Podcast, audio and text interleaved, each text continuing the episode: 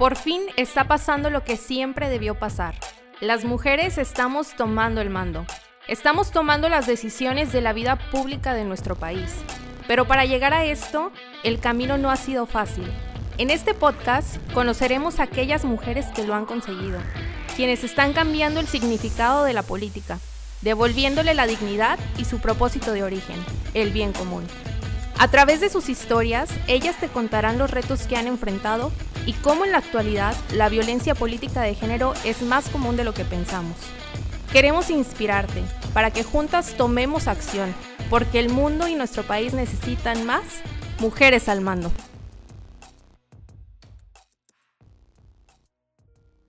Bienvenidas y bienvenidos a este episodio de Mujeres al Mando. Nuestra invitada del día de hoy es Gaby Salido. María Gabriela Salido Magos es ingeniera de formación y servidora pública de vocación.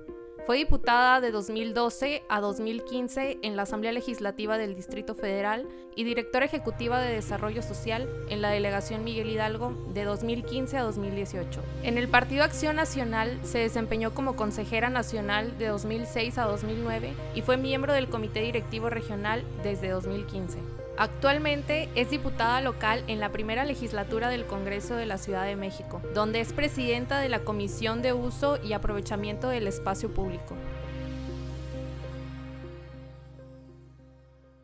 Bienvenida Gaby, muchas gracias por haber aceptado la invitación a este podcast. Me da mucho gusto que estés aquí con nosotros. No, pues gracias por invitarme, es un placer. Aparte, este es, este es creo que mi primer podcast. Ah, súper. Te va a gustar mucho, vas a ver.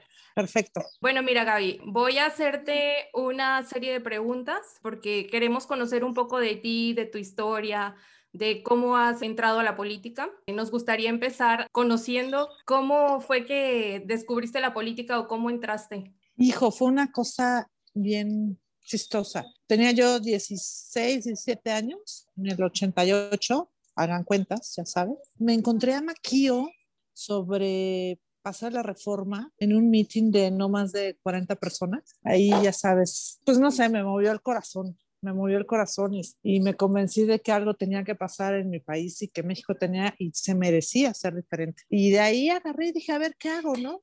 Sin mayor, sin saber más, por mera intuición. ¿Dónde están los volantes? ¿Dónde los reparto?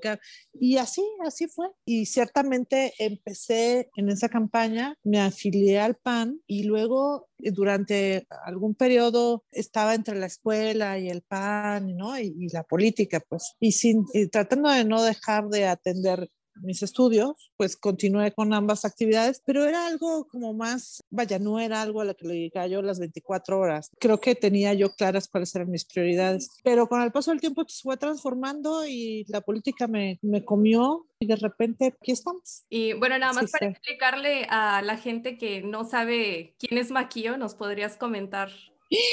¿Cómo va a ser? Fue el candidato. nosotros sí sabemos, pero, pero hay gente que, que no lo conoce bien. Maquio, a ver, como referencias actuales, era el, señor padre de, de Tatiana Cloutier, ¿no? actual secretaria.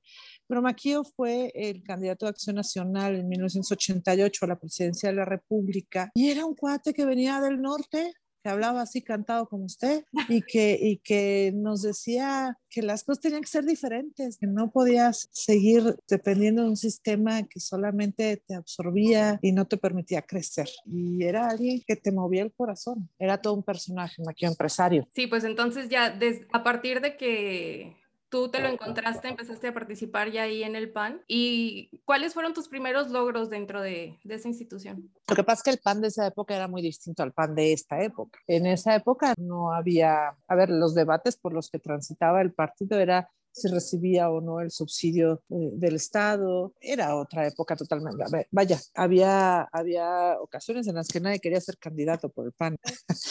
Vaya, porque ibas prácticamente a, sabías que el sistema, que el priismo, pues se imponía, que eran elecciones de Estado y que no había muchas posibilidades. Y aún así ibas para adelante. Entonces creo que, pues si era algo de mucho corazón y te, te tenía que mover el alma, si no, no había manera de que de que permanecieras. De ahí, es que, es que fue más bien el encontrar el punto de equilibrio, el punto medio. Yo no podría referirme a logros, eh, porque no los asumía como logros personales, era, eran los logros de una idea, de imprimir una idea, de convencer a otros de que las cosas tenían que cambiar en un país que llevaba años y años décadas enteras con un mismo sistema y asumiendo, este, aparte el control del sistema como parte de la cultura nacional, ¿no? Entonces, creo que lo más importante fue llegar en, ese, en esa lógica hasta el año 2000. Al año 2000, cuando por primera vez pues, se gana, gana la oposición la presidencia de la República con, con Vicente Fox y las cosas empiezan a, a transformarse, ¿no? Entonces, más que logros personales, te digo, era, era eso, era el permanecer, el estar, el continuar. A lo largo de, de este tiempo que has estado en la política, pues ha sido diputada ya en dos ocasiones. ¿Nos podrías comentar un poquito qué es lo que hace un diputado? ¿Cuáles son sus funciones? Bueno, básicamente tiene tres funciones. Es legislar, la aprobación del presupuesto y la fiscalización. En la Ciudad de México, en esas circunstancias, hoy son facultades un poco limitadas por el propio sistema, ¿no? Por una mayoría de Morena que no te permite realmente mayor debate. Es, es, tal hoy la imposición de un grupo mayoritario que ni siquiera la razón predomina, ¿no? Solamente es un tema ideológico y de imposición, pero esas son básicamente las facultades que tiene un legislador, un diputado. ¿Cómo fue que llegaste a ser diputada por primera vez? híjole, te voy a dar la versión, la, versión, este, la realidad es que tenía un trabajo que no me, no me motivaba, no me prendía, no me movía el espíritu y entonces un día, y era muy chistoso porque ya llevaba yo muchos años en el PAN y todo el mundo te decía, es que ya deberías de lanzarte, ¿no? Y yo siempre en un acto de reflexión decía, no, pues me falta prepararme más. Y así en el me falta prepararme más, me eché desde que entré al PAN hasta que cumplí 41 años. Fíjate, me eché 20 años diciendo que me faltaba prepararme. Y entonces, en ese momento, digo, estaba yo en un trabajo que realmente no era, no me motivaba mucho por diferentes circunstancias. Y entonces, un día simplemente agarré y dije, me voy a lanzar a mi distrito. Todo el mundo pensaba que era una locura, yo también pensaba que era una locura, porque aparte era cuando empezaba este rollo de, pues hace 10 años prácticamente, cuando en el PAN apenas empezaba este rollo de los grupos, o por lo menos desde mi óptica, apenas los empezaba a vislumbrar con tal claridad y con, y con tanta fuerza como, como se ve hoy, con una lógica que en lo personal no me gusta. Tú sabes que yo no, yo no creo mucho en ese rollo de los grupos, pero pues todo el mundo decía, pues vas a perder porque pues ningún grupo te apoya. Y como siempre lo he dicho, bueno, pues me convertí en el error de la Matrix.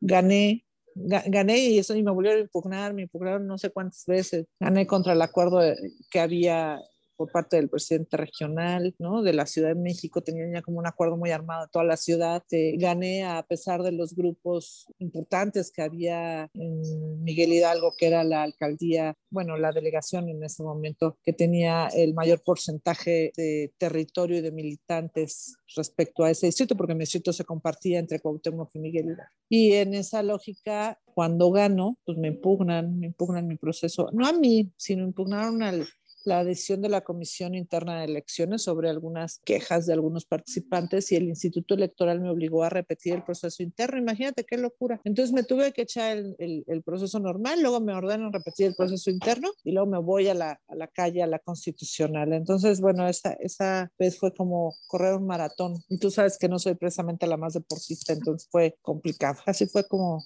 como llegué. Y aún llegando, y eso lo digo abiertamente, aún llegando, todavía me pasé como los primeros seis meses cuestionándome si era yo, y seguía siendo yo el mejor perfil, o sea, si no me debía haber preparado aún más. Así fue. ¿Y crees que algunos de estos obstáculos que se te pusieron en el camino también fue por el hecho de ser mujer o fue como general? No, yo creo que eso es eh, eh, lo que me sucedió a mí en ese momento no tenía nada que ver con, o yo no lo percibí que tuviera que ver con el tema de género, pero este, que tenemos problemas en ese sentido, pues es una realidad, ¿no? No lo podemos negar.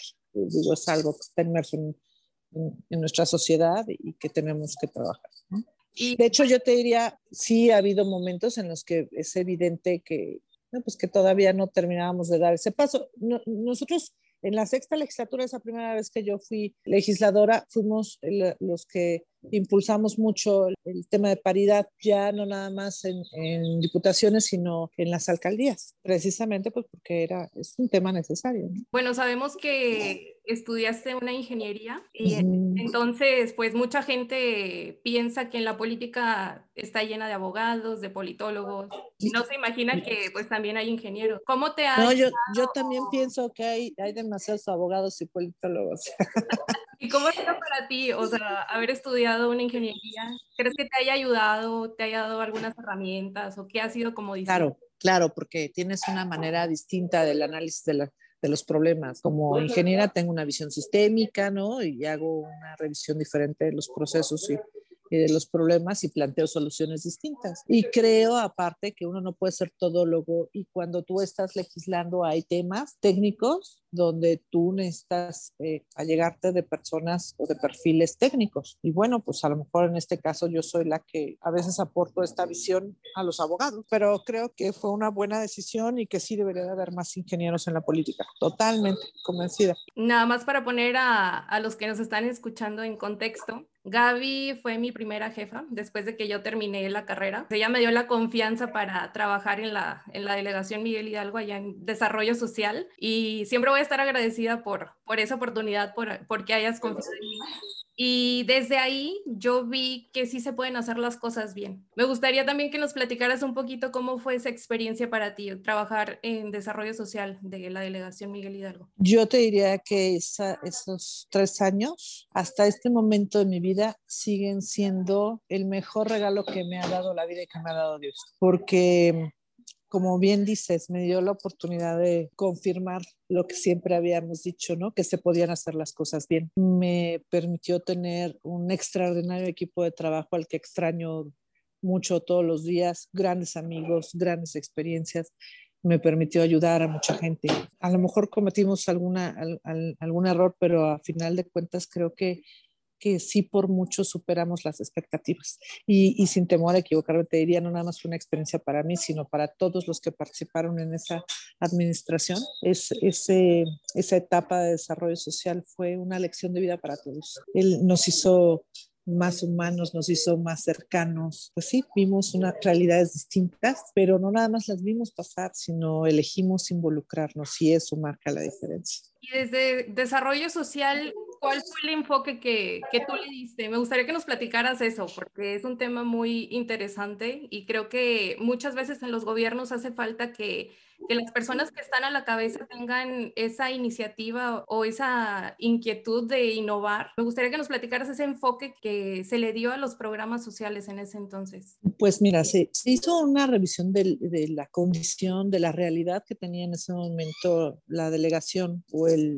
equivalente al municipio. Y de ahí surgieron dos temas que aparte eran congruentes con lo que nosotros consideramos importante en una política social era eh, necesitábamos impulsar el empleo y necesitábamos evitar la deserción escolar, ¿no? Eran como nuestras dos prioridades. Con esto, con esta lógica de impulsar el empleo, atendíamos a cualquier sector de la población que así lo requiriera, incluyendo eh, sectores de la población que tradicionalmente se, se, se atienden aparte, como por ejemplo madre soltera, como por ejemplo estas personas que le dedican su vida y su tiempo a cuidar a alguien en casa y que no pueden salir, mamás o, padres que tienen una familia y deciden y consideran que si emprenden pueden darle la alternativa de cuidado y, y, generación de un ingreso familiar, este tipo de cosas, pues que son indiscutiblemente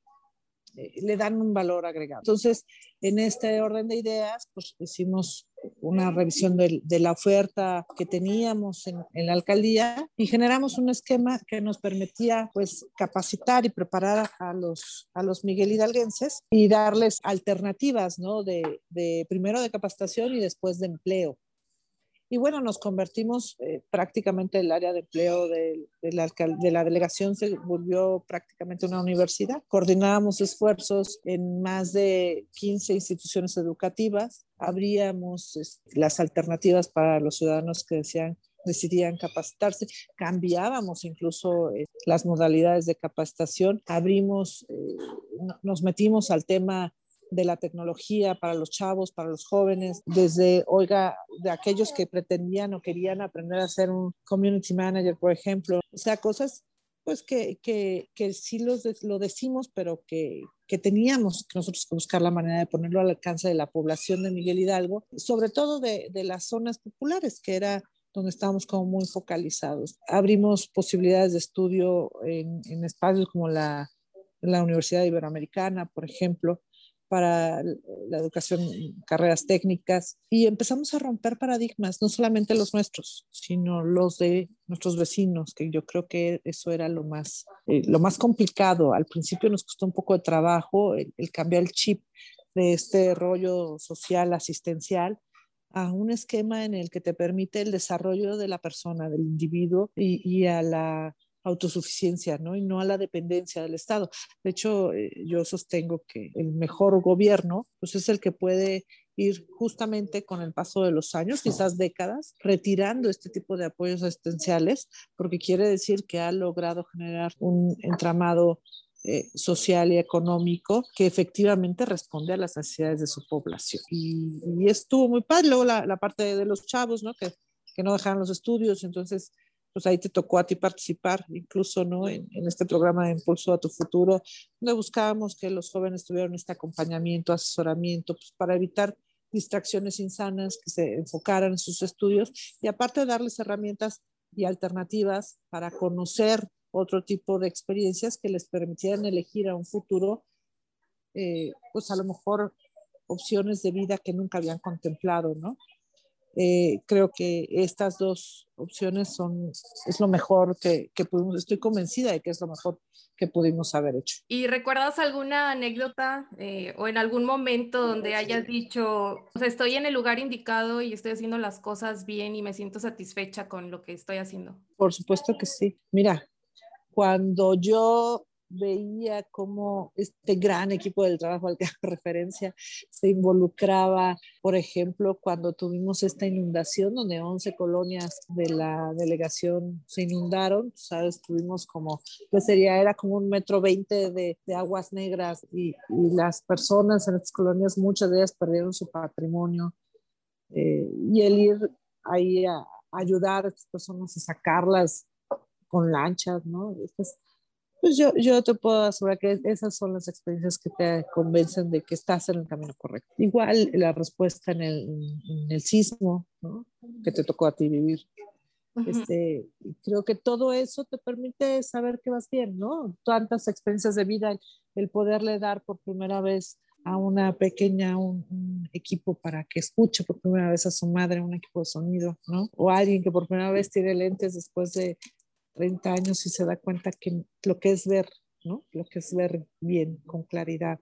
Esas cosas son las cosas que nunca vas a cambiar y que son las que agradeces inmensamente y hacen pues, pensar que efectivamente estás en el camino correcto. ¿Cuál ha sido alguna de las peores experiencias que te ha tocado vivir en la política?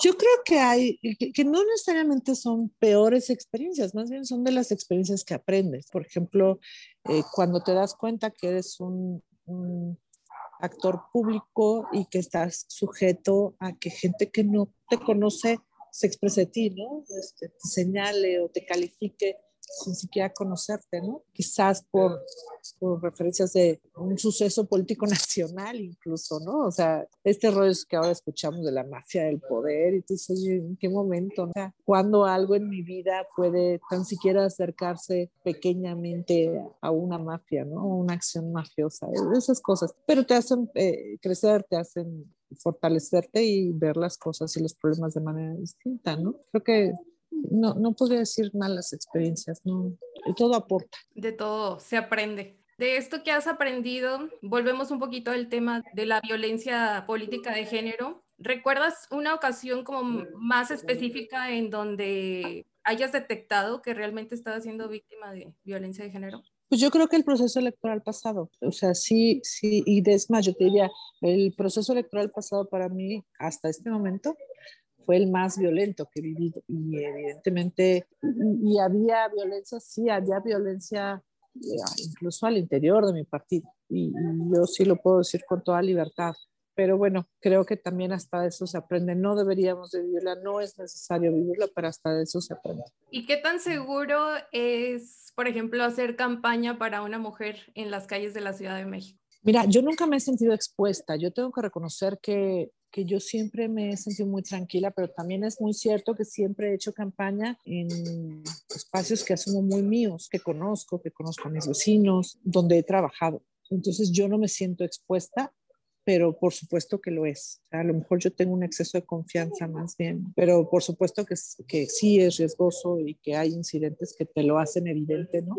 La campaña pasada recuerdo como en una colonia en particular, de pues, se soltaron los tiros, eh, los balazos y, y, bueno, pues y como en todos lados, pues aquí hay, no es un secreto para nadie, quizás para algunas autoridades que lo siguen negando, pero en la Ciudad de México pues tienes de todo tipo de, de problemas, unos más complejos que otros, mafias, hay de todo.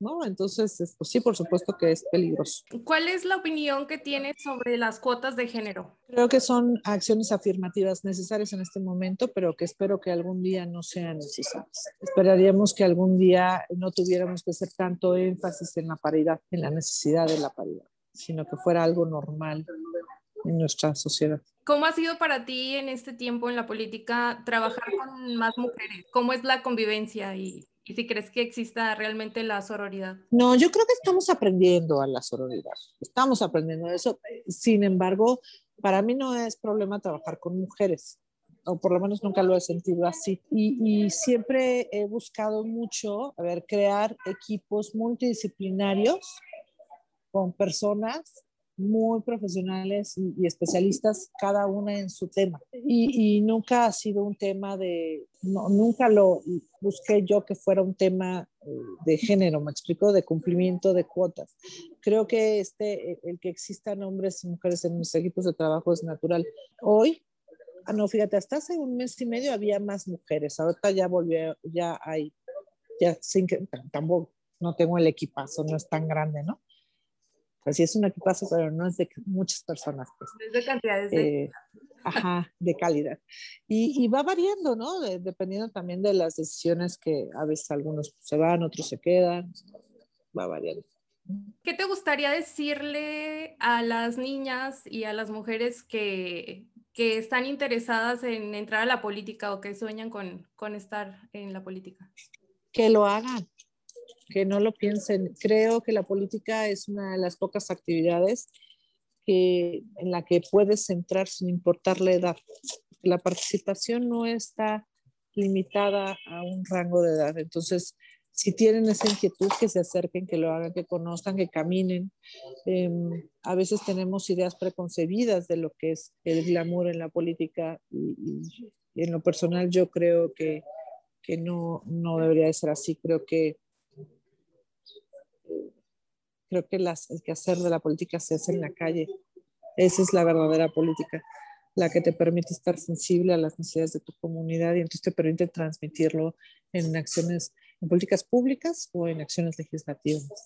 Entonces, que no piensen, que se acerquen, Aquí los recibimos a todos. Y precisamente eso que comentabas, que la política se hace en la calle, conviviendo con las personas que pues están votando por ti, dándote su confianza en un momento determinado. Y solamente de esa manera puedes conocer lo que ellos piensan, lo que ellos necesitan, porque muchos políticos hacen política desde un escritorio y jamás los ves en su distrito, en su municipio y eso es lo que dificulta más que realmente se puedan llevar a cabo pues acciones que sean en beneficio de la población. Entonces creo que lo que tú haces también es muy admirable porque eres muy cercana a, los ciudadanos. Si nos puedes platicar un poquito, ¿cómo es que te reciben los ciudadanos cuando tú los ves? Pues miren, hasta ahorita no me reciben mal, me reciben bien. En ocasiones se sorprenden. Eh, porque no esperan que estés personalmente atendiendo un programa, supervisándolo o en recorrido. Mm, de hecho, eh, yo soy mucho de la, de la idea de que eso es lo que lo único que te mantiene sensible, ¿no? Si no, de repente entras como en ceguera de taller.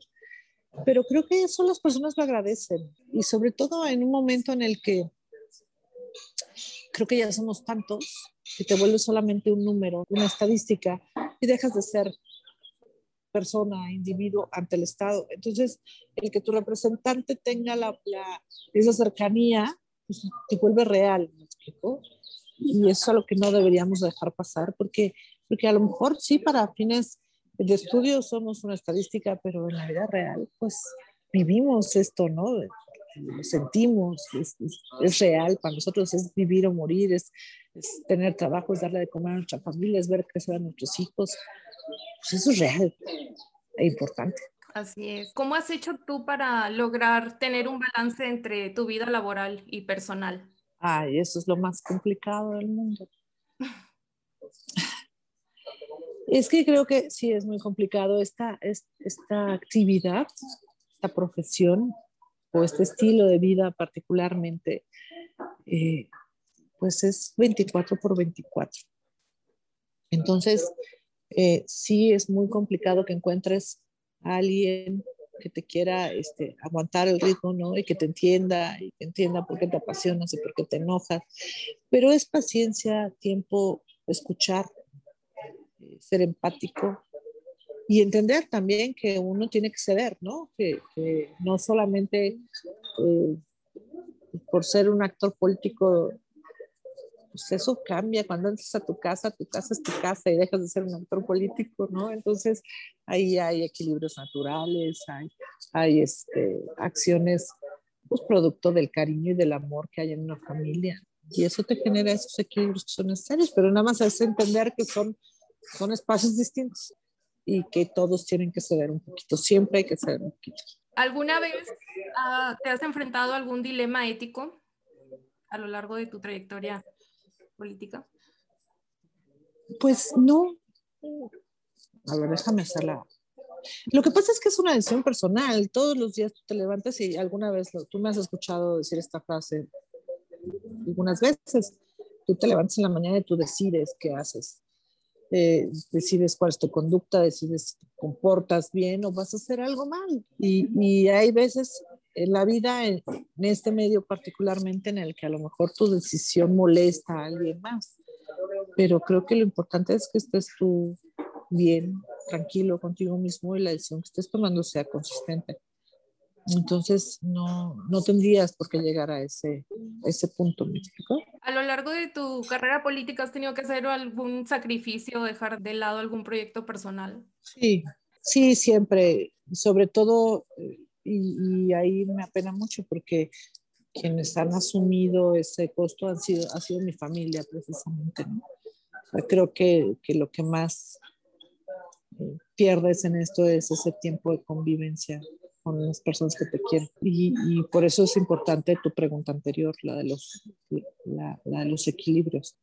¿Cómo encuentras ese equilibrio para que sea sano, para que sea pues a lo mejor en, algún tema ellos aportan su tiempo y, ceden un poquito del tiempo que les correspondería, pero por otra parte este, buscas la manera después de compensarlo. Gaby, platícanos, ¿cuál es tu mayor meta en la política?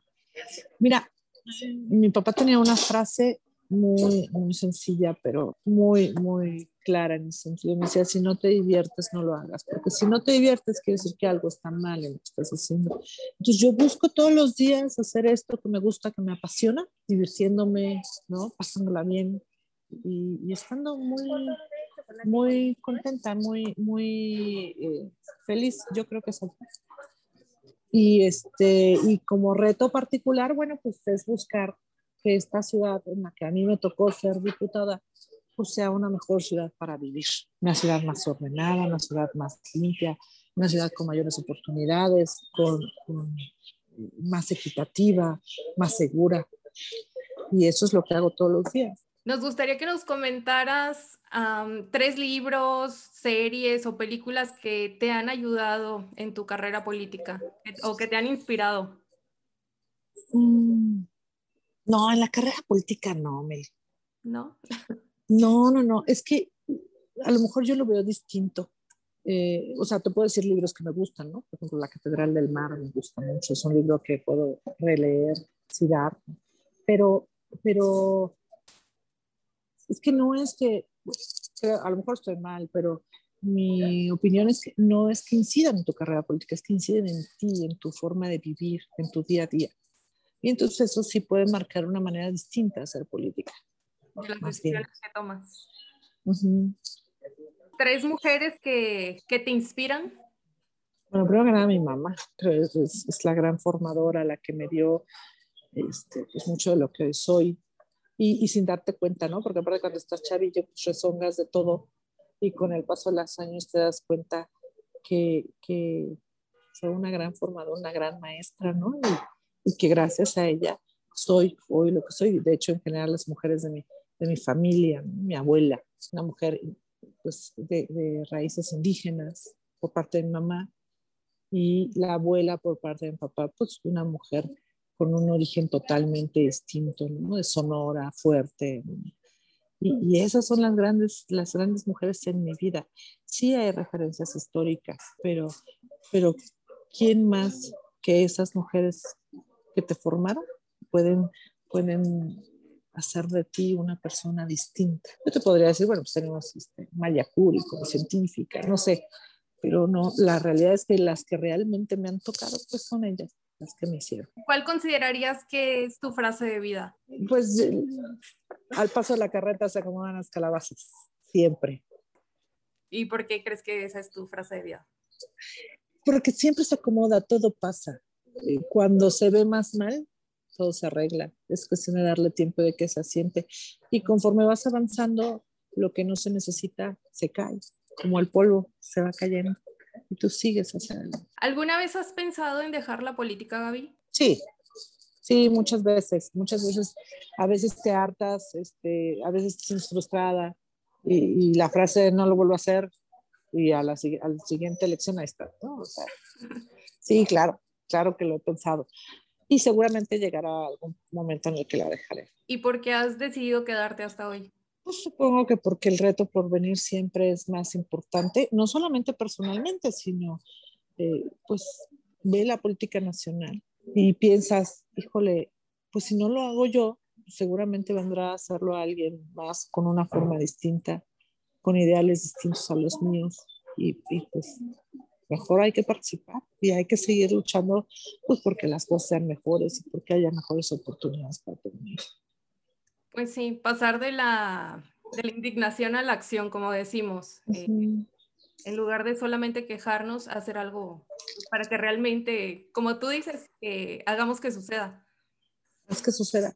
Pero ahora, pues regresándome a tu pregunta de la frase de vida, es una pregunta tramposa aparte, porque, perdón, pero no hay frases de vida, Amelie, porque la vida es tan, tan inconstante, tan cambiante, que no puedes casarte con una una sola frase en tu vida. ¿En dónde te veremos próximamente o qué estarás haciendo? Pues estoy hoy eh, como precandidata en Acción Nacional para buscar la reelección en mi distrito y partiendo de esa definición, pues ya te podré decir dónde vamos a ver. Además que tenga, que tenga la resolución del partido. Excelente. Pues ahí estaremos al pendiente de ti y, y, lo que suceda. Bueno, muchas gracias Gaby por haber hecho un espacio en tu agenda y que por fin nos pudimos poner de acuerdo para vernos. Y muchas gracias por haber aportado hoy pues tu historia, tus vivencias, tus consejos también. Creo que se logra el objetivo de este podcast, que es inspirar a más mujeres a que participen en la política y también los hombres que lo escuchan, que puedan detectar ahí algunas cosas que a veces no se perciben sobre la violencia de género, que es un poco más enfocado. Así que te agradecemos muchísimo que nos hayas compartido un poquito de tu historia. Digo, nos podríamos llevar horas aquí platicando. Digo, esto fue como un resumen, pero te agradecemos muchísimo que hayas estado aquí. No, gracias a ti por invitarme. Y, y yo te diría, mira, si alguna mujer tiene la inquietud de participar, que se acuerde que en este país no hay un solo movimiento social, lo dije hace poquito, que no se haya dado por mujeres. Y siempre detrás de un actor político hombre vas a encontrar un equipo de mujeres. O sea, nosotras somos las grandes transformadoras. Solamente es cuestión de tomar la decisión y darle el paso para adelante, ¿no? Y al contrario, gracias a ti por el espacio. A mí me encanta platicar. Ya sabes que a veces me despierto más de charachera un día que otro, pero pues cuando sea la oportunidad, encantada de la vida de compartir. Y, y si alguien tiene ganas de platicar por algún caso especial particular, pues con toda la confianza del mundo a él les dice que me escriban. ¿Cuáles son tus redes sociales, Gaby, para que te puedan... Ah, en, en, en, Twitter es arroba Gaby Salido, Facebook es Gaby Salido, y creo que todos son Gaby Salido, ¿no? Instagram también, sí. Muy bien. Bueno, pues muchas gracias, Gaby. Gracias a ti, Mel. Un abrazo. Gracias por escuchar Mujeres al Mando. Si te ha gustado este episodio, compártelo para seguir inspirando a más mujeres. Y no olvides seguirnos en nuestras redes sociales. Mujeres al Mando Podcast, una producción de Melissa Salazar y Víctor Lucio.